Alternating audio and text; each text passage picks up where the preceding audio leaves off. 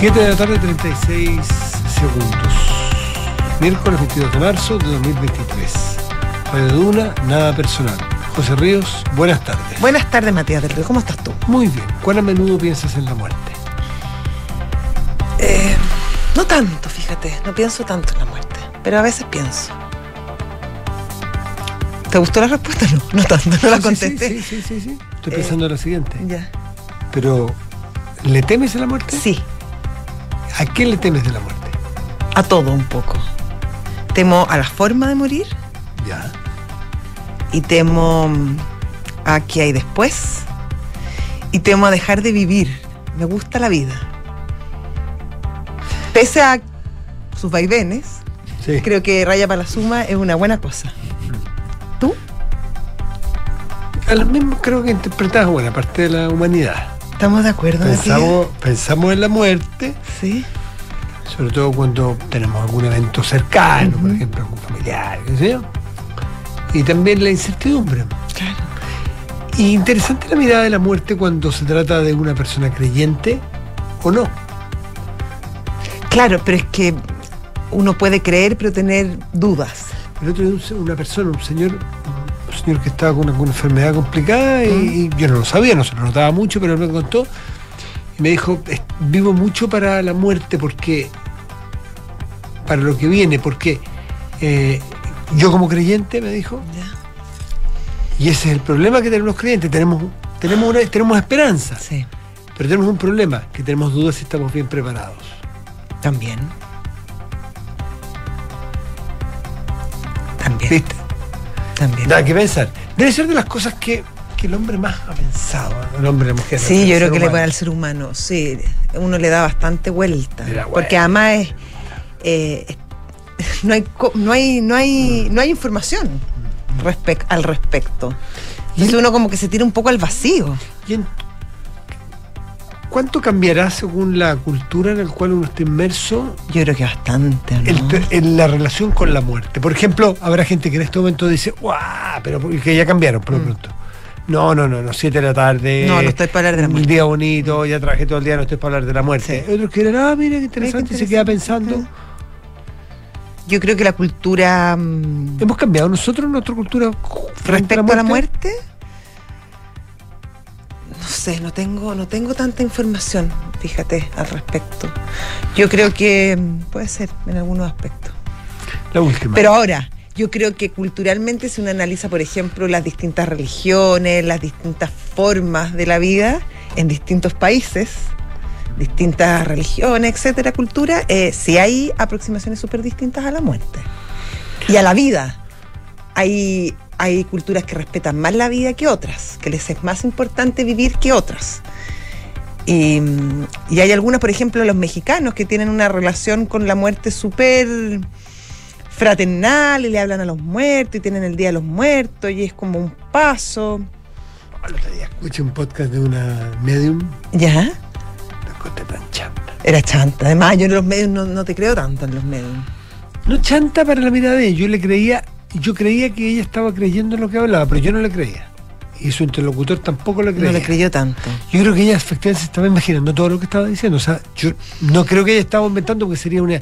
una, una Pero así como una, una, una medium tipo ghost, como Whoopi Goldberg. Eh, la misma historia. Ya. La misma historia. De hecho, ella hablaba mucho de la película Ghost y dice que era la misma. Pero ella, ella, yo estoy seguro que todo lo que decía, ella lo estaba sintiendo y lo estaba viendo. Lo que pasa es que para las personas más racionales que no creemos en esas cosas, Mm. No, no, le que- creí nada. Por que- eso, sí. chanta desde mi perspectiva, no sé si de la de ella.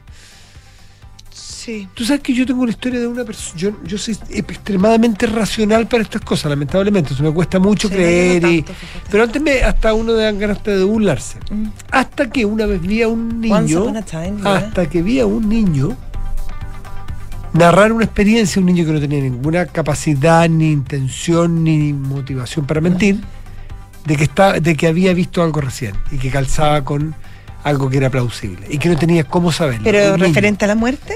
referente a una persona que veía, que Bueno, había visto. Sí, yo también conozco Y ahí yo quedé helado porque Sí. no me lo dijo un tipo que me estaba tonteando, ni un tipo que tenía interés, sino que un niño que me dijo que había visto a una persona que a quien él no conocía, que y era imposible que, y, y calzaba. Y, cal- y yo quedé muy impresionado. Sí. Reconozco que esa es la única vez que me hizo dar un paso hacia aceptar que otros pueden ver cosas que yo no vea. Sí, y hay gente que tiene una cierta sensibilidad también a través de, de los sueños, Mm.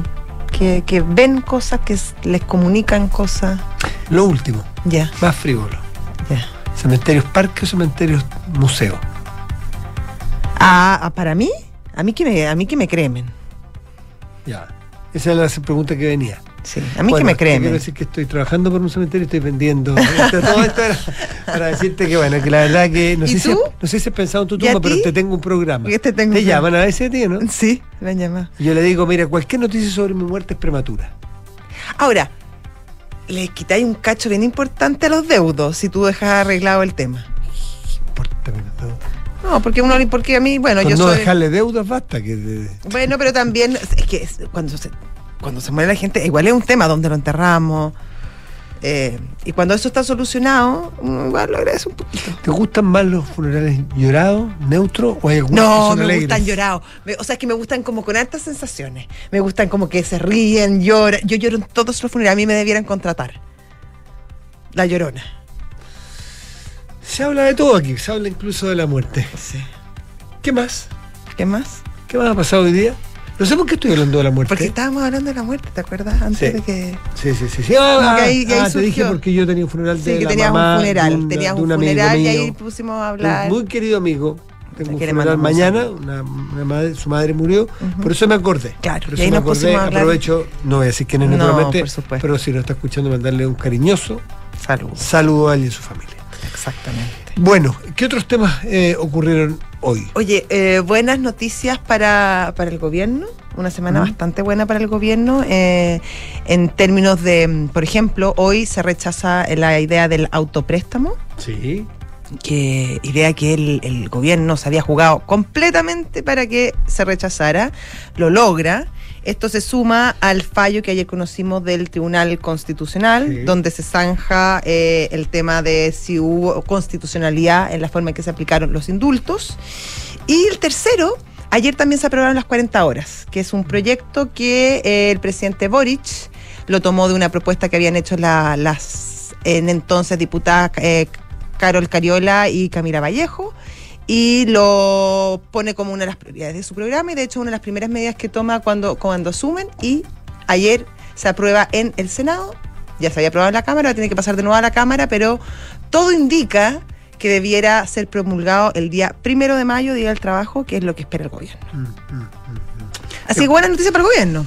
Sí, y escuchamos algunas unas declaraciones que no dejan de impresionarlos la Cámara de Diputados. ¿eh? Vamos a hablar sobre ello en la discusión de... Es que hubo varias declaraciones en el Congreso. pero- pero- Unas bien maleucadas. No, no, no me refiero, no, bueno, no me voy a referir, no, no le No te voy a pensar el, epi- el- el episodio. No, no, ¿Qué no episodio? Al, al episodio. eh, No, subamos el nivel. ¿De qué me vas a hablar? no, yo voy a hablar de la reacción de Vlado Mirosevich. Me pareció estupendo. Estupenda. Ah, ya. Estupenda. Estu- Estamos de acuerdo. Estamos súper de acuerdo. Sí. O sea, con todo el rigor. Sí, sí, sí. Muy bien. Diputado Mirosevich, Oye, chapeau. todo nuestro apoyo, Sí.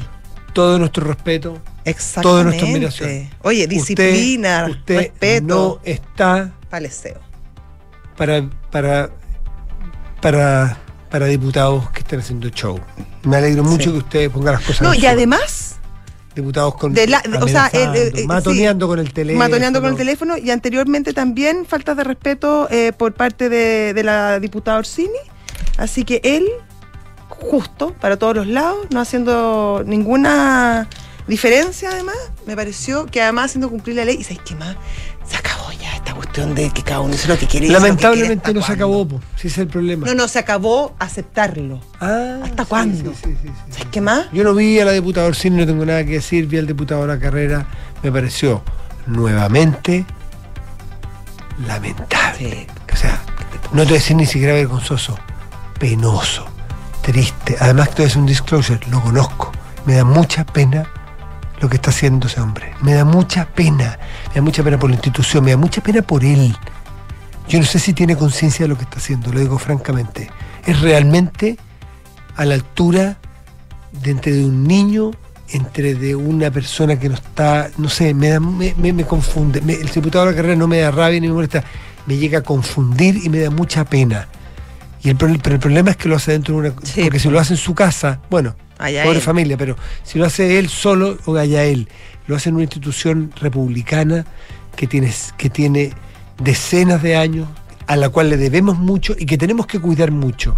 Y él trapea con la Cámara de Diputados todos los días. Sí, con sus La trata, la trata a patadas la Cámara de Diputados todos los días. Se confunde todos los días. Ofende todos los días. A mí me da mucha pena, porque no es una persona ni que me caiga mal, ni que encuentre que sea una mala persona, no lo conozco tanto tampoco. Me da pena lo que hace, me da pena la institución, me da pena que no haya nadie que pueda llamarlo al orden. Bueno, hoy día lo llamaron al pero orden. ¿qué le va a hacer mañana? Lo va a hacer de nuevo. Bueno, bueno, pero se le llamará al orden las veces que sea necesaria. Hoy día lo dejaron sin hablar. Dijo, y cuando lo vio en la cámara le dijo, Pero "Cállese". sí, pero sí ha pegado, ha amenazado, ha gritoneado. Bueno, yo creo que lo ¿Qué mejor falta? es que a lo mejor, ¿Pero Matías, qué ya que estamos discutiendo una nueva constitución, yo no sé si es materia constitucional, pero sí al menos es materia de discusión respecto a qué es aceptable o no aceptable en una institución eh, como el Senado, la Cámara de Diputados, como el Parlamento. Yo creo que es, una, es, que es materia de, O sea, de discusión. Nosotros llamó la atención que Rojas va de fuera pata pelada, que el otro se duchara, que el otro se pusiera a cantar canciones ridículas en el, en el hemiciclo. Entonces, ¿por qué no ponemos en ese mismo saco de la carrera? Absolutamente en el mismo saco. Hoy día lo vieron como amenazaba con el teléfono en Y siempre, pero, pero es que si siempre saca el teléfono, es como, es como le gusta la tontera. al presidente de la Cámara de Diputados es una institución de la República Sí. y lo amenaza, lo interrumpe. La otra vez le agarró combos a otro. Sí. Por favor, hagamos una colección de estos personajes y marginémoslo democráticamente. Hagámosle cumplir con el rigor de la ley y los reglamentos, porque la democracia no puede quedar en manos de gente que la vilipendea y que basurea y que trapea con ella. Sea el partido que sea, no me importa. Y no necesariamente son personas malas, ni tontas, ni esto ni el otro. Sencillamente gente que no está a la altura de lo que está en el cargo. Simple, sencillo. Se llame como se llame. Hay que decir las cosas por su nombre. 7 de la tarde, 12 minutos, estás en Duna. Nada personal.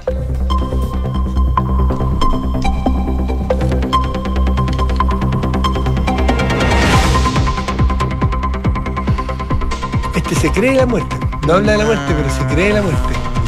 Sí, sí está. Yo estoy No. tan agradecida, Kiki. ¿No te creéis la muerte? ¿No? No, ¿No? no, Es súper sencillo. yo me siento muy humilde. ¿Sí? Sí. De Está como- low perfil. Está como los que lo entrevistan y le dicen cuál es, veneno. ¿Cuál es tu peor defecto? tu peor defecto? No, No soy, sé decir que no. soy demasiado, soy demasiado. Sí, soy demasiado Soy trabajador. demasiado trabajador, soy, Sí. soy demasiado ponderado. Sí. No Sí. sé mentir. Claro, No sé mentir. Ese es mi peor defecto. Soy demasiado cariñoso con la gente que me rodea. A veces soy demasiado generoso. No, Caí- pon- no pongo límites. ¿Caíste en ese? en- caíste? No, no, no, no, no. Pero me siento humilde. ¿Cuál es tu peor defecto? Entrevista Tengo- personal con Enrique Javier. No, perdona, con Matías de hoy día como Sí. humanamente hablando. Sí, tengo muy... el Alfredo de la Madrid. Humanamente hablando. Como el Alfredo de la Madrid. Total. Sí. Es que estamos en la Eh, semana que estamos eh, homenajeando a Rabani A- y a y Vera. Así que la Madrid es un hombre de esa Sí. generación de la tele. Yo a veces tengo muy mal genio. ¿Sí? Sí. ¿Y en qué se representa ese mal genio? No, tengo ejemplo? mal genio. A veces. ah, Pero mandáis a la gente la cresta. Sí. yo sé que probablemente ustedes, porque yo soy muy cuidado y Sí, muy, respeto- muy respetuoso a las instituciones, Sí. por no andar mandando acá a la y, gente. y del ambiente de trabajo, que creo que es algo que hay que proteger mucho, el ambiente de Sí. trabajo. Así que Sobre no- todo cuando es bueno. De todas maneras, entonces yo acá trato siempre de conversar las diferencias que tenemos con Matías siempre. Sí. Y siempre llegamos a punto. Tú eres un hombre previsor. Sí, también. Mira para adelante con las luces altas, ¿no? Sí. ¿Compraste tumba ya o no? No. Pero está a punto, está Pero negociando. te- a ti no te, Está a tu edad- negociando. a tu edad no te llaman, a la mía me llaman día por Sí. medio. No, Una vez conocí una Me persona- llaman, me llaman de las, mira, de las cosas me llaman a mí, de las líneas telefónicas. Sí, y lo más cantidad. es que me llaman para invitarme a vivir la experiencia, voy a inventar. La- la- y a decir, señorita, Clavistel. si es lo que yo tengo. Claro. Así que, ¿qué experiencia me va a invitar? Ah, no, pero lo que pasa es que me tienen un nuevo plan. Claro, que de sus cargas. Me venden línea de teléfono y tumba. Es lo que más me venden a mí. ¿A qué te venden? Lo que se puede, oye, lo que se pueda contar. ¿eh? No, Tarjetas no, no. de crédito. No, no, no. Planes de internet, Tarjetas de tarjetas de crédito. crédito, crédito, hipoteca. Lo- el crédito, de verdad los créditos, eh, ya el cómo lo están vendiendo, me llama de verdad demasiado la atención. Por Con ese, ejemplo. Eh, oiga, le queremos ofrecer un crédito de consumo que ya está preaprobado, en, en un clic está depositado en su cuenta corriente. No, muchas gracias, no lo necesito. Oiga, pero no tiene, no sé, pues no quiere arreglar la casa, cambiar el auto, algún viaje que tenga pendiente, y ustedes te empiezan a crear necesidades Necesidades.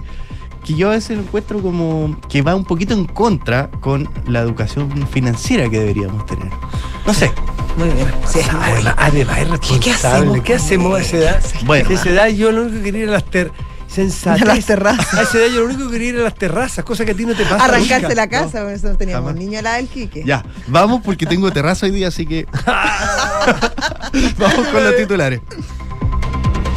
En el marco de su intervención ante la comisión experta encargada de redactar el anteproyecto de nueva constitución, los representantes de la Corte Suprema plantearon hoy la creación de un Consejo Nacional encargado de llevar adelante las funciones del gobierno y del Poder Judicial, compuesto por miembros de este y también de otros organismos.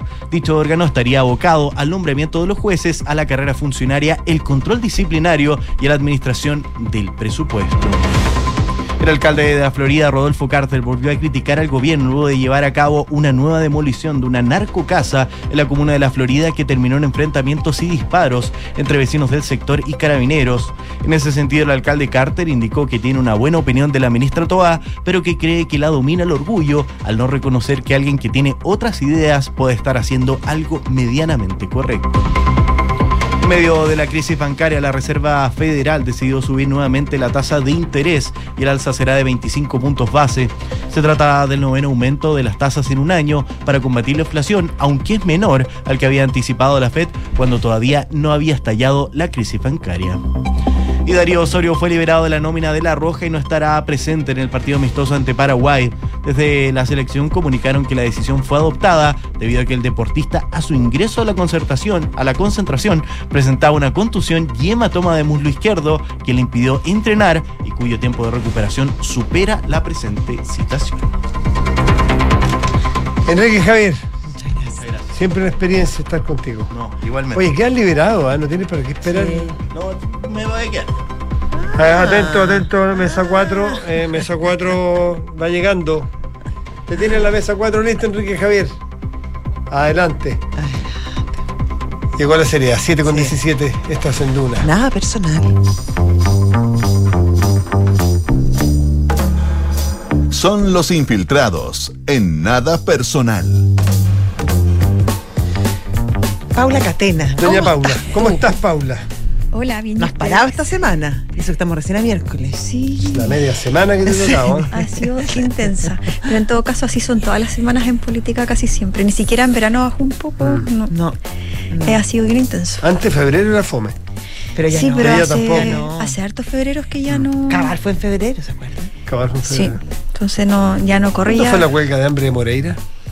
Sido en febrero. En ¿no? hechos políticos, de, En febrero. en hechos políticos relevantes. Pero a lo mejor que eso la hizo. No, si, si Moreira lo bueno es que siempre se queda en febrero para poder, eh, que- Sí, pues, para, como Para el- vocero, el vocero para de poder- verano. para poder hablar. El vocero de era- verano. Moreira, pues, pero Moreira tuvo la mala idea que hizo la huelga de hambre en una oficina que estaba arriba de un local que vendían pollo asado abajo. duró, como medio día la huelga de hambre, imagínense. Ya, pero no sé por qué me acordé de eso. Un dato. Son, datos, son datitos, son datitos. Pildoritas, pildoritas. Son pildoritas Sí. que le van poniendo sabor a la política. Pero ahora vamos a hablar de una semana con mucho sabor para el gobierno. ¿ah? Eh, sí, o sea, más, eh, o sea, una semana que al menos eh, tiene tres dulce, respiros dulce, dulce, o sí. aire, le- le- un aire para, para la moneda luego de semanas bastante duras donde han estado eh, un, cues- un cuestionamiento tras otro. El presidente Gabriel Boric hace poco tuvo que hacer eh, su segundo ajuste ministerial justamente para dar este nuevo mm, aire a esta nueva etapa que han intentado tratar de instalar. Y bueno, en este contexto, al menos esta semana han tenido eh, tres noticias positivas dentro de todo, más allá de que hay ciertos... eh, momentos como más grises, por así decirlo, o más agridulces de, de, to- de estos episodios que, que les vengo a contar, pero que son tres cosas particulares. Uno, que es la, mm, la aprobación de este proyecto eh, de las 40 horas, que es una de las iniciativas que venía como parte del programa de gobierno, que recordemos la, lo, lo impulsaba la actual eh, ministra vocera de gobierno, Camila Vallejo, y que fue una de sus iniciativas que presentó en su época de parlamentaria. Eh, eso como por un lado lo positivo, más allá aquí la parte más agridulce de que el proyecto fue bastante reformado eh, en relación a cómo fue presentado, o sea, no, no salió... Pero el mismo título. ¿Cómo se presentó? Igual son las 40 horas. Claro, pero 40 horas de que se van a cumplir Claro. de aquí a 2028, Sí, sí, con sí, mucha más gradualidad, o sea, es distinto a lo que se pensaba, pero sí, flexibilidad, hay que reconocer que hay un logro ahí eh, de la moneda, que esto forma parte de sus eh, iniciativas, al menos que son parte de este corazón del programa de, de gobierno. Otra cosa que lograron sacarse de encima, eh, más bien si bien era esperable eh, el dictamen que iba a tener el Tribunal Constitucional, al menos así se decía por eh, la afinidad o la tendencia que tienen los eh, ministros de, de este organismo, eh, finalmente logra, eh, se rechazan estos eh, requerimientos, eran siete, a siete de los 13 eh, indultos que concedió el mandatario en diciembre, o sea, el presidente estaba con este tema abierto desde diciembre del año pasado y no había logrado sacárselo de encima. Y con esto espera al menos poder cerrar el capítulo constitucional, que ahí es donde lo estaban cuestionando con dureza en la oposición. Eso por un lado, pero eh, esto también tiene su eh, lado agridulce, que esto no va a detener la ofensiva opositora, porque van a continuar, o sea, el diseño y las estrategias que esto lo van a mantener en em, la balestra pública. Esto en un contexto en donde estamos en periodo de campaña, se vienen, recordemos, las elecciones de eh, los consejeros constitucionales en mayo y por lo tanto ellos creen, según los análisis que hacen, es que este tema les sirve en términos electorales. Eso es lo que reconocen en Mm. privado. Y bueno, el tercer, la tercera guinda de la torta o, o es lo que pasó durante esta jornada, que finalmente se rechaza este, mm, esta reforma constitucional, esta reforma de autopréstamo, que es como esta alternativa a los retiros eh, previsionales que de alguna forma eh, es con devolución. Eh, finalmente, recordemos que se hizo toda una ofensiva de el- del gobierno para eh, contrarrestar eh, que esto se aprobara. Bueno, finalmente fue una derrota contundente. Sí. No lo, o sea, más de 90 rechazos, solo treinta y tantos votos a favor. Lo creo que es la más baja de las votaciones en iniciativas de este tipo. Eh, y eh, bueno, ahí se anota un triunfo el equipo económico. Y hay que decir como anécdota, quizás esta es la, la- la pata más agridulce, es que justamente en esta, en esta pasada de victorias eh, legislativas y también no estuvo presente la ministra de las Express, Analia Uriarte, está Está Claro, enferma. Está enferma. Así que no se va a poder eh, atribuir eh, ese triunfo. Oye, yo, yo no puedo dejar pasar. Escuché algunas, eh, algunas argumentaciones de diputados en la Cámara, en particular eh, el diputado Winter, escuché Sí. un pedazo. Y es bien impresionante. Una cosa es cambiar de opinión, que yo siempre aquí lo he puesto, lo he relevado y lo he valorado, y no soy de los que habla de las volteretas, porque me parece que la gente tiene derecho a cambiar, es valiente muchas veces cambiar cuando es convicción y habla de alguien inteligente. Por lo tanto, no me interesa a mí el capítulo volteretas. Pero otra cosa, A mí sí me interesa. también, bueno, Yo creo que las volteretas tienen como cierto, hasta cierto punto. o sea, cuando- en realidad, Cuando mal- se- mal- o sea, yo creo que mal eh, empezado. creo en los giros que uno puede tener giros, pero ya cuando se transforman en volteretas, Bueno, eso- yo eso creo que ahí, credibilidad yo creo que ahí se pierde el la capítulo- credibilidad. El capítulo volteretas, eh, porque es el nombre que se le llama, pero tienes toda la razón. Una voltereta es fea, una evolución es buena. Y hay que ver qué cambios son evolutivos y qué cambios por, por la experiencia y por la convicción y por las nuevas y por las nuevas realidades y cuáles son volteretas, porque las volteretas son oportunistas, las volteretas son, eh, son, son poco honestas. Cada uno determina cuál es cuál. Ya, era Yo- solo un paréntesis, Sí, al no, pero- muy te buena- desvié. pero, pero no, pero súper buen apunte, porque tienes razón, me había expresado mal. Las volteretas en sí son malas. No creo que todos los cambios que he visto en este gobierno en sus personas sean volteretas. Aunque tengan resultados positivos. Dicho lo anterior, en el caso de, de- del, del retiro de hoy, o sea, del, del rechazo a esto, aquí yo no sé cómo llamarle, pero me parece que hay que tener mucho cuidado para comer pescado, porque el argumento que yo lo escuché, por ejemplo, el diputado Winter, que le encontré toda la razón. Me hubiese gustado verlo antes, porque cuando dice, hay que, ah, más o menos voy a parafrasear, no es exacto. Cuando hay, digámosle a la persona que cuando tiene 100 pesos y va a ir a comprar, ya no tiene 100 pesos, tiene 80 pesos. Y lo decía porque Gonzalo Winter, con quien me toca trabajar y tengo sí, bastante es muy aprecio, expresivo. es muy expresivo y es muy elocuente y, y es bien articulado para hablar. Estaba diciendo algo evidente, estaba diciendo algo muy importante y algo que habla de, de la política seria. El punto es que, punto aparte, yo no lo escuché completo, a lo mejor ustedes lo escucharon completo y en otra parte dice, y pido disculpas porque antes no tuve el coraje de decir lo que estoy diciendo ahora. Pero es que antes tenía varias situaciones. Uno, había otro gobierno. Dos, había una elección de por medio, una elección de él mismo, de todos los. Esto no le pasó a Winter solamente, le pasó a Matías Huoca, le pasó a varios. Entonces, decir ahora todo eso, gana decirle, eso sí que no ha cambiado. Nunca ha cambiado, porque han cambiado la situación de la gente que necesita ayuda, ha cambiado A, B, C, el tiempo, el clima y ha cambiado el tipo de cambio. Pero lo que no ha cambiado es que es una irresponsabilidad de todo punto de vista y sobre todo, y se lo dijeron Bueno, una y mil en veces todos los términos tonos. Y no solo en esta administración, en la pasada. y qué y- pánico pensar Entonces- entonces, cuando esté sometido a la misma presión, eventualmente en el futuro, y tenga una elección de por medio, y esté en un, en un gobierno que sea de otro color político, ¿va a volver a actuar en contra de sus convicciones? Hay que pedir disculpas cuando uno no dijo lo que sabía y era evidente. Porque si yo digo que si meto el dedo en la puerta me voy a apretar el dedo, y hay momentos que yo veo a que se va a apretar el dedo y me quedo callado y digo, no, no es tan así, habría que ver, depende del material de la puerta. Y después cuando me toca a mí digo, no, pero es que me voy a quebrar el dedo. Decir, ¿sabe qué? Cuando usted ve a otra persona haciendo lo mismo, dígale antes. Bueno, es dígale eso- antes que se va a apretar el dedo, porque usted sabe que se va a apretar el dedo. Por eso es tan importante y cobra más sentido esta frase que ya han repetido una y otra vez, que otra cosa es con guitarra hacer gobierno y también ellos respondían y tenían la obligación de Es que responder, no hay guitarra, padre. alinearse. No, pero es que aquí es- eh, también es política, no Acá hay solo... evidencia técnica. Más allá de lo que se advirtió y se dijo en múltiples ocasiones por economistas, por gobiernos anteriores, por el actual, o sea, por el actual ministro eh, Marcel, Marcel, también, eh, más allá de eso, ahora el cambio de postura del oficialismo y la importancia de que votan, que votaran en contra de esta iniciativa tiene que ver porque son gobierno y el costo es mayor. El ser oposición es mucho menos costoso y yo creo que eso es algo que están aprendiendo ahora que, que son, o sea, que les toca eh, estar eh, a cargo ¿Pero de una antes no les importó la inflación?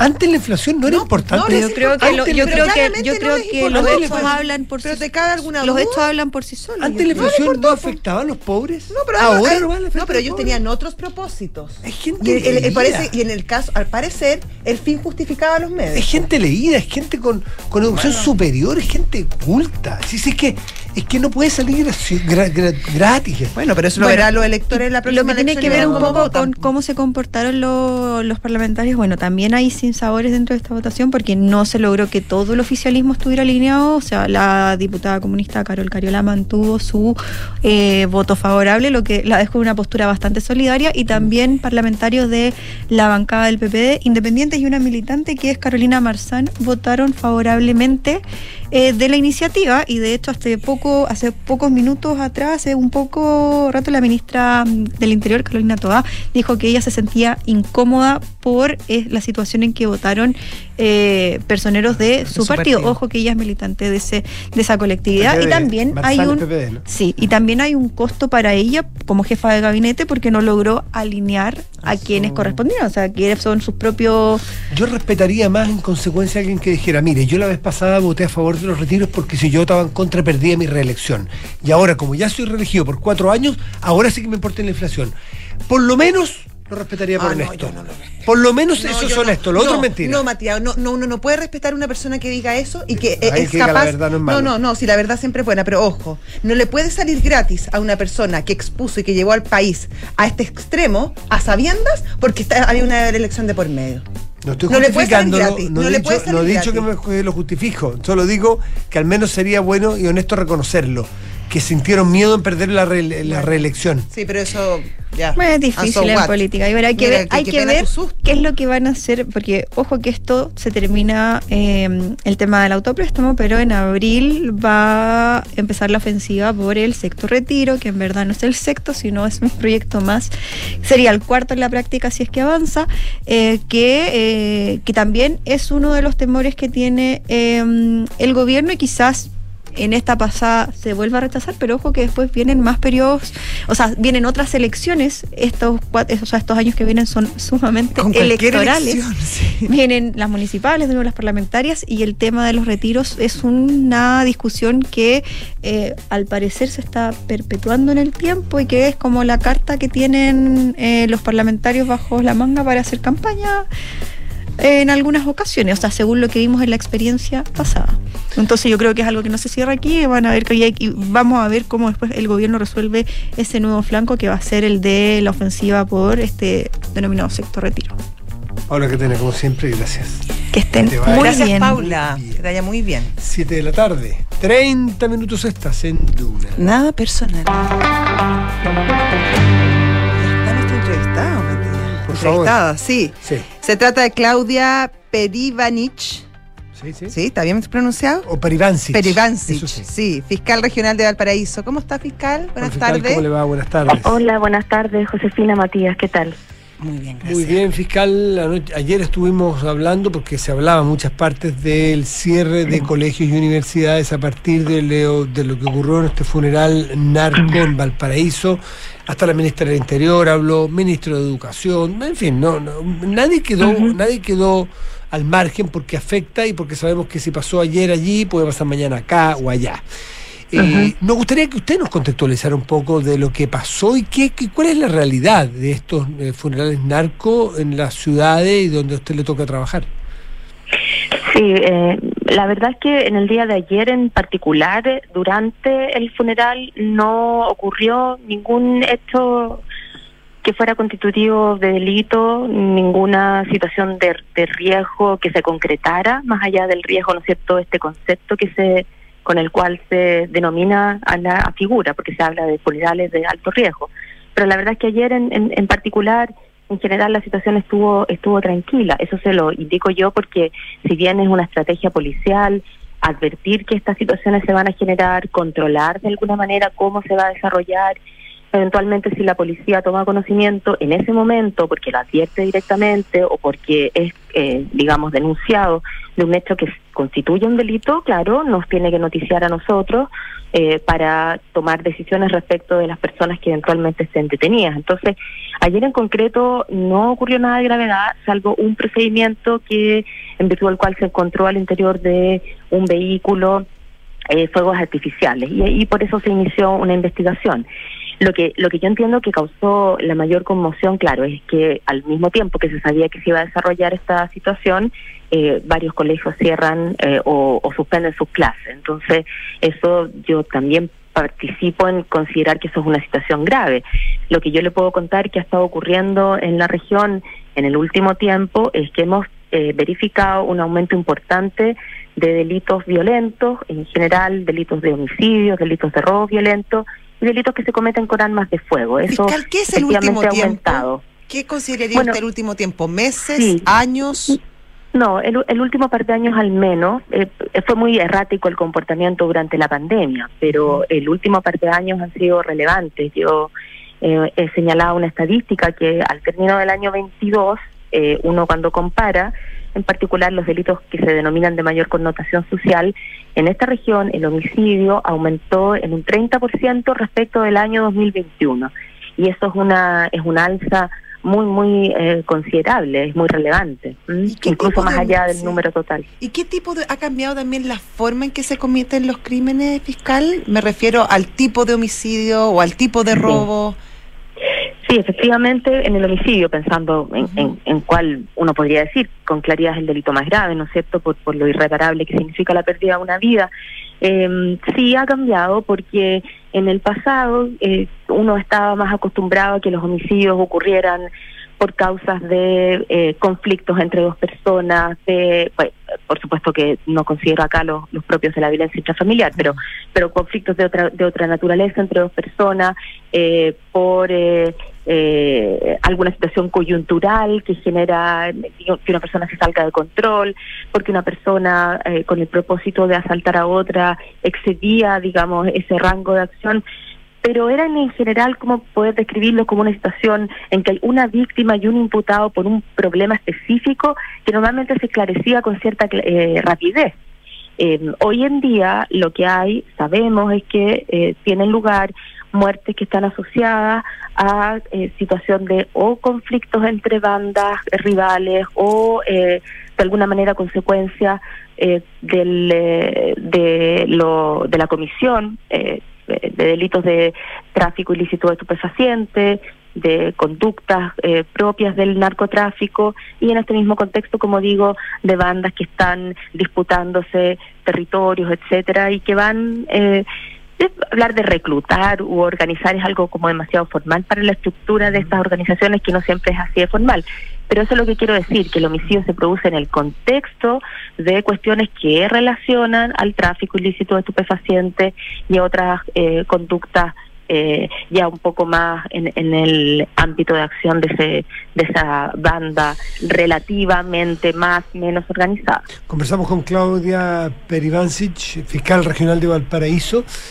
Fiscal, a todas estas personas que participan, uh -huh. ¿ustedes las tienen, las tienen fichadas, conocidas, -huh. saben quiénes son, más o menos modo operandi, pero con nombre y apellido usted podría identificarla? Y otra cosa, eh, ¿Usted estima que el, vamos a pasar al segundo tema que está muy en boga, el, la demolición de casas narco, efectivamente a, este, puede tener alguna eficacia en el control o en el ataque a estas bandas criminales o bandas narcotraficantes, ese tipo de acciones?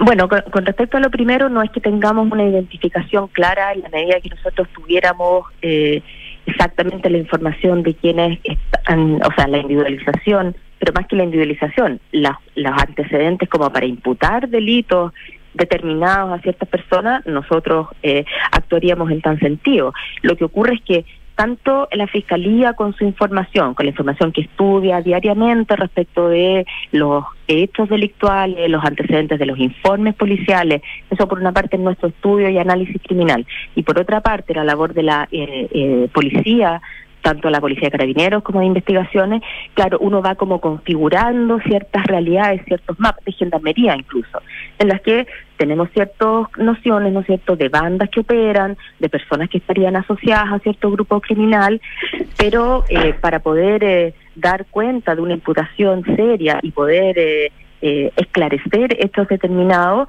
claro, necesitamos recopilar antecedentes, que es bastante más que esta eh, primera mirada que da cuenta de cómo se está comportando el fenómeno delictual. Fiscal. Si se estudia dónde ocurren los delitos, la mayor frecuencia, eh, quiénes pueden ser sospechosos, claro, tiene un cierto panorama, pero hay que avanzar bastante más en la para poder eh, tener una persecución realmente eficiente. Un segundo antes de, de lo de la de la porque va, va ligado de las casas, de las casas va ligado con esto.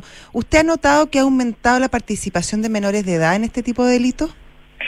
Sí, no, no, no tengo en el porcentaje exacto, pero también en, en el último, yo diría, par de años se ha producido eh, una, una mayor vinculación de, de menores de edad en la comisión de delitos, incluso en algunos delitos, claro que también han generado cierta conmoción en la población. Tuvimos un fenómeno en Viña del Mar hace pocas semanas, que niños incluso menores de 14 años, es decir, inimputables, claro. participaban ahí en una serie de, de, conductas relacionadas a delitos contra la propiedad. Hay, nos ha ido bien en ese procedimiento respecto de algunos eh, de algunas personas que sí son imputables, tanto menores de edad, o sea, entre 14 y menores de 18 como adultos, eh, pero claro, eso es una muestra de que efectivamente también están siendo incorporados de alguna manera estas organizaciones, como digo, eh, de mayor o de menor entidad, pero que, que van reclutando de alguna manera personas que participan del, del fenómeno. ¿Y sobre las casas mm. narco? Sobre las casas yo yo no sé si es la solución o no. Lo que yo sí creo es que, y que es relevante y con esto recojo eh, algo que acaba de ser aprobado en el, en el Congreso Nacional, está por publicarse la ley, que más bien apunta con una serie de modificaciones a la ley de droga, a la regulación de la unidad de análisis financiero. El sentido es poder disponer más rápidamente de eh, decomisar y de eventualmente transformar en, dinero que entra al Estado bienes que son incautados cuando uno está en medio de un procedimiento eh, por una causa de tráfico de estupefacientes. Entonces, que no nos demoremos en tantas trabas administrativas, las jurídicas también, porque hay soluciones con modificaciones legales para que sea más ágil este proceso en el cual el Estado no solo persigue y pretende que alguien cumpla una condena por el delito de tráfico, sino que también los podamos privar de esos bienes en definitiva no hacen sino fortalecer el actuar de, de una eh, organización. Fiscal, ¿usted cree Pero, pero usted, no es la solución, disculpe, pero aporta, ayuda de la demolición de estas casas. ¿Son tan cruciales estas casas para estas organizaciones o se van a la casa al lado en la tarde siguiente? Sí, o sea, por eso yo yo no lo sé si la demolición a mí me parece que es más relevante quizás hacer liquidar bienes que en definitiva eh, produzcan un beneficio económico que a fin de cuentas va al fisco para, para todas las obligaciones que tiene el Estado de Chile y que se pueden eh, y, y que procede cuando, cuando cuando ocurre eso en que una causa una casa por ejemplo una propiedad es retenida finalmente va a salir el rebate que va a ser un, un eh, beneficio fiscal el, el importe de esa de esa venta. No no no quisiera pronunciarme sé que esto eh, esto eh, excede a, a, a la postura que podamos tener como como fiscalía y es, y es eh, no, no no quiero calificarlo pero me parece que es que es más útil no es cierto eh, accionar de esta manera de poder eh, eh, sacar rápidamente esos bienes del dominio de quien estén pero transformarlos en dinero que sea rentable para una un beneficio fiscal Fiscal, ¿usted cree que con que la- el Ministerio Público, la Fiscalía cuenta con los medios económicos, legales, tácticos para enfrentar em, esta, esta nueva organización, esta nueva forma de, de actuar que, que está eh, teniendo el crimen organizado, como usted nos comentaba? Eh, bueno, lo que nosotros también hemos venido diciendo es que si bien estamos pudiendo cubrir nuestras obligaciones acá, nosotros no dejamos denuncias sin avanzar en la investigación, más allá, ¿no es cierto?, de nuestras facultades de desestimación. Pero naturalmente en, en, en, en causas graves no, ello no ocurre así. Yo creo que estamos funcionando y cumpliendo nuestras obligaciones, pero estamos bastante al límite. Yo creo que, y esto en términos, me atrevo a decir que en términos generales, es una preocupación también de la, de la Fiscalía Nacional, del propio fiscal nacional, eh, creo que es momento de eh, plantear con seriedad la necesidad de fortalecernos en recursos humanos y materiales. Digo lo propio también respecto de las policías. Uno ve que son porque porque hoy en día estamos cumpliendo nuestra tarea los mismos equipos teniendo eh, al menos eh, un porcentaje de aumento histórico en nuestra región de 10% en general de los delitos salvo estas situaciones excepcionales como el que les describía con el homicidio, delitos más complejos, en que hay más sujetos interrelacionados, que se hace eh, mucho más desafiante la investigación, y pero somos las mismas personas. Entonces, sí creo que es necesario que haya un, un fortalecimiento de los equipos y también de nuestros recursos materiales. Muy bien, le queremos agradecer a la fiscal regional de Valparaíso, Claudia eh, Periva- Perivancic, eh, por estar esta, no- esta tarde con nosotros en Radio Duna. Que le vaya muy bien, fiscal. Muchas gracias. Gracias. No, gracias a ustedes, Matías Josefina. Hasta luego. Hasta luego. bien, muchas gracias. 7 de la tarde, 42 minutos, estás en Duna. Nada personal. Hacemos una pausa ahora y pronto volvemos. Zurich tiene una noticia para los que aún no sacan su seguro obligatorio para el auto. En Zurich.cl encontrarán mucho más que un swap, ya que al contratarlo podrán acceder a beneficios, talleres, descuentos y mucho, mucho más. Todo con Mundo Zurich. Hacemos una pausa y volvemos. Estás en Duna. Nada personal. Amor, ¿renovamos el seguro de Auto Zurich? No lo ocupamos tanto. Renuévalo. El año pasado nos ayudaron N con la revisión. ¿Verdad? A mí me mandaron la grúa cuando quedé tirado. Y el auto de reemplazo. Ya, se renueva. Con el seguro de Auto Zurich tienes las coberturas y asistencias que tú y tu familia necesitan. Contrátalo 100% online en Zurich.cl. Zurich, tu mejor compañía para el futuro. Riesgo asegurado por Zurich Chile Seguros Generales S.A. Las condiciones generales del producto, coberturas y exclusiones se encuentran disponibles bajo el código POL 120160279 y sus condiciones particulares. Conoce más en Zurich.cl. Proteger lo que más quieres es lo que nos hizo llegar a Chile. Porque tenemos un compromiso con más de 100.000 familias a lo largo del país. Y seguiremos de norte a sur entregando tranquilidad a cada uno de esos hogares y negocios que confían en nosotros. Porque cuando tú activas Verisur, nosotros activamos tu tranquilidad. En Sofofa partimos con historias del salitre y hoy estamos con historias de energías limpias. Pasamos terremotos, crisis nacionales y globales, haciendo de la adversidad una oportunidad. Nos digitalizamos, nos conectamos, exportamos y transportamos. Y en estos momentos que parecen inciertos, celebramos 140 años y celebramos las historias de empresas y miles de chilenos que trabajan por convertir Chile en un país de oportunidades. Sofofa, junto a sus empresas, 140 años trabajando el Chile que viene. Les cuento, nada que me guste más que arreglar mi casa. Siempre encuentro algo nuevo para hacer y tengo el dato perfecto. Para todo lo que quieras remodelar o construir, siempre empieza por Ática. Ahí encuentras lo mejor en porcelanatos, pisos de madera, griferías y sanitarios. Tienen la mejor calidad y diseño y porcelanatos top desde 15.990 pesos. Visita ática.cl o sus tiendas en Santiago, Viña del Mar, Concepción y ahora Puerto Varas. Talana, la más completa plataforma digital de recursos humanos, ahorras tiempo y costos. Simplifica tus tareas del día a día con las soluciones del ecosistema de Talana. Dedícale tiempo a lo que más importa, los equipos y las personas que lo conforman. Únete a las miles de empresas que ya han digitalizado su área de recursos humanos con Talana. Conoce más en talana.com.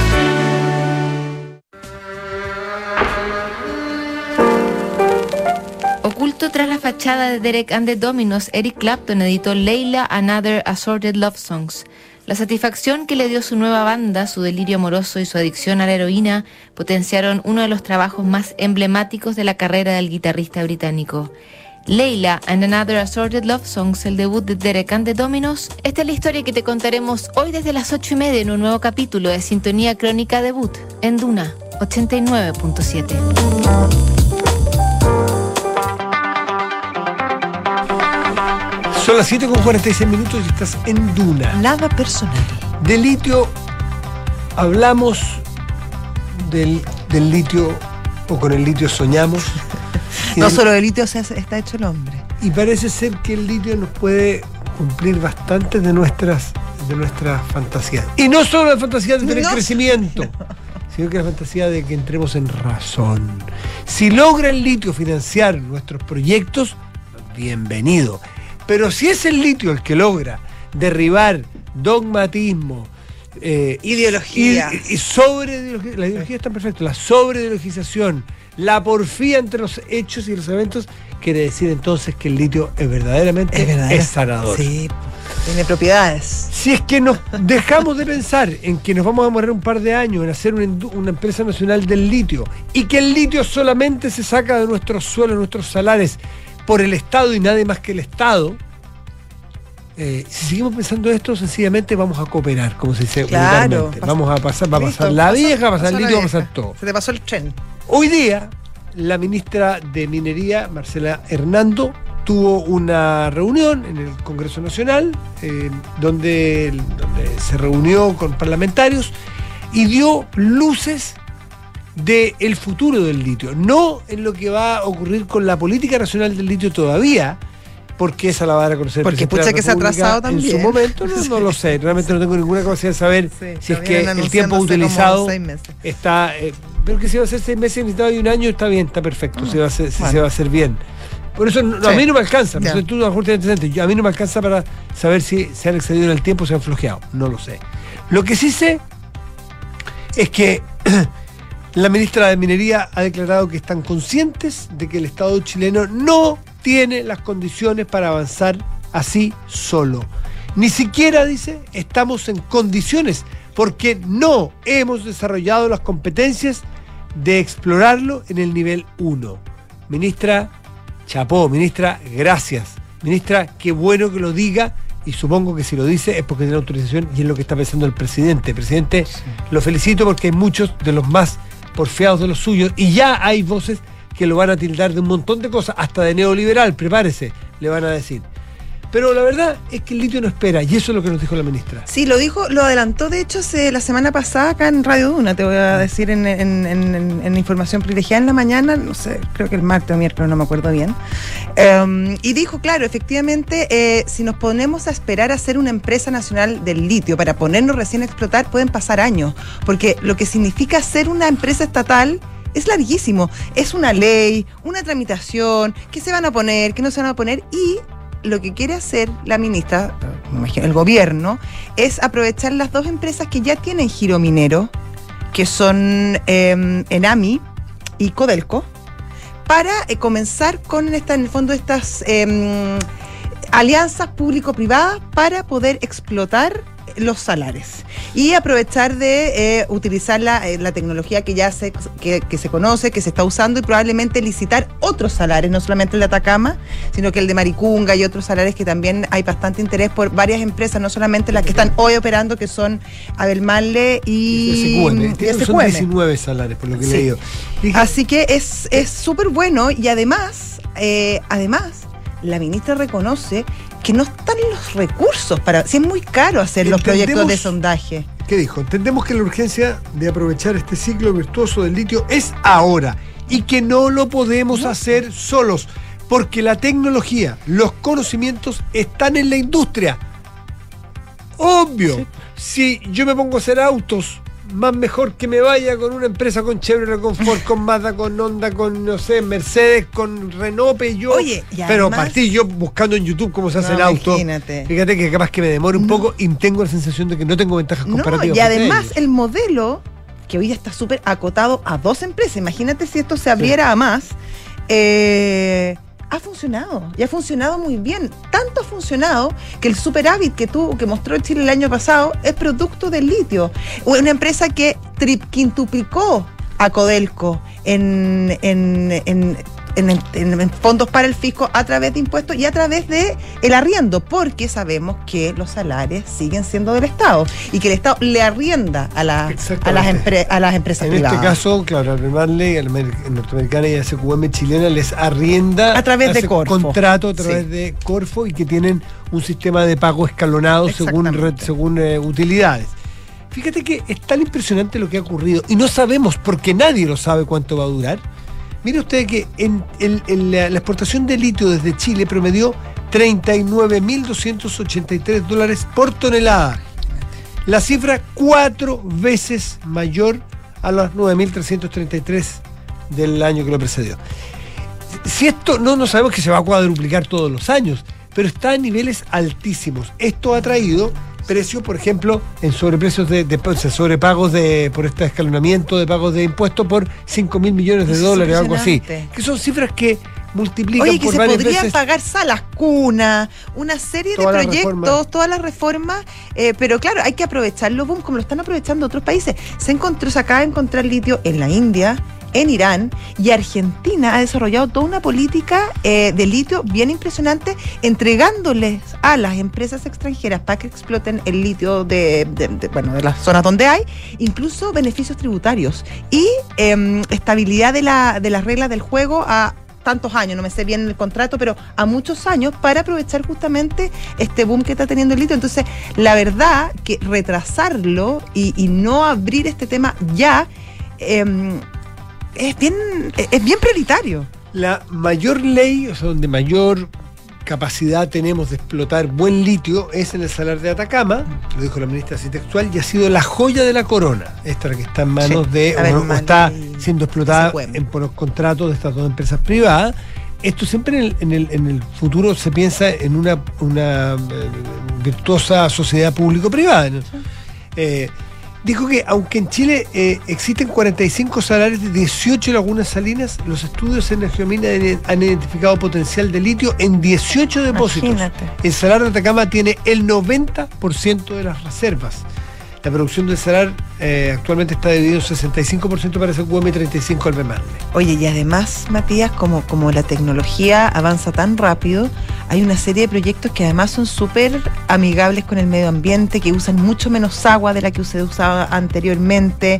Hay toda una mm, modernización eh, respecto a cómo se extrae el litio, el litio, que además de hacerlo más barato, eh, lo hace también mucho más amigable con el medio ambiente, cumpliendo con normas medioambientales que son, bueno, que son necesarias, que tenemos que cuidar el planeta y que además van muy de la mano con, con la idea que tiene el gobierno respecto a cómo debiera ser la explotación de los recursos naturales. Los ingresos por los 5 mil millones de dólares que el litio entregó el año pasado, la contribución de ambas empresas, recursos extraordinarios para el Estado calculados más de cinco, recursos extraordinarios de 5 mil millones de dólares para que saquemos más o menos y dimensionemos, corresponde al 7% de los ingresos del fisco. A 7% de los ingresos del fisco en los excedentes que se pagaron. Solo los excedentes. Lo tenemos aquí en nuestro, hay gente interesada en explotarlo y podemos hacer una revolución con esto. Es cosa nuestra de voluntad, de pragmatismo y de, y de inteligencia hacerlo o dejarlo pasar.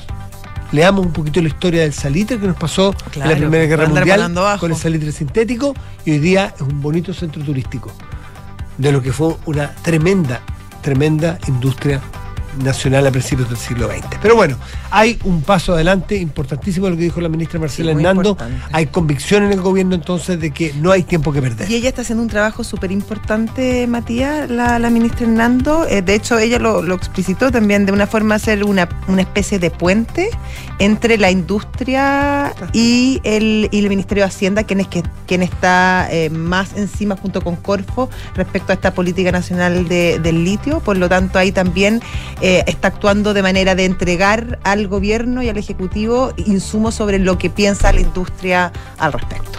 Nos vamos.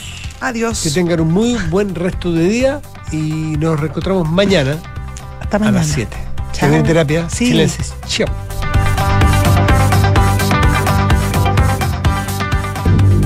Visionarios. Mujeres y hombres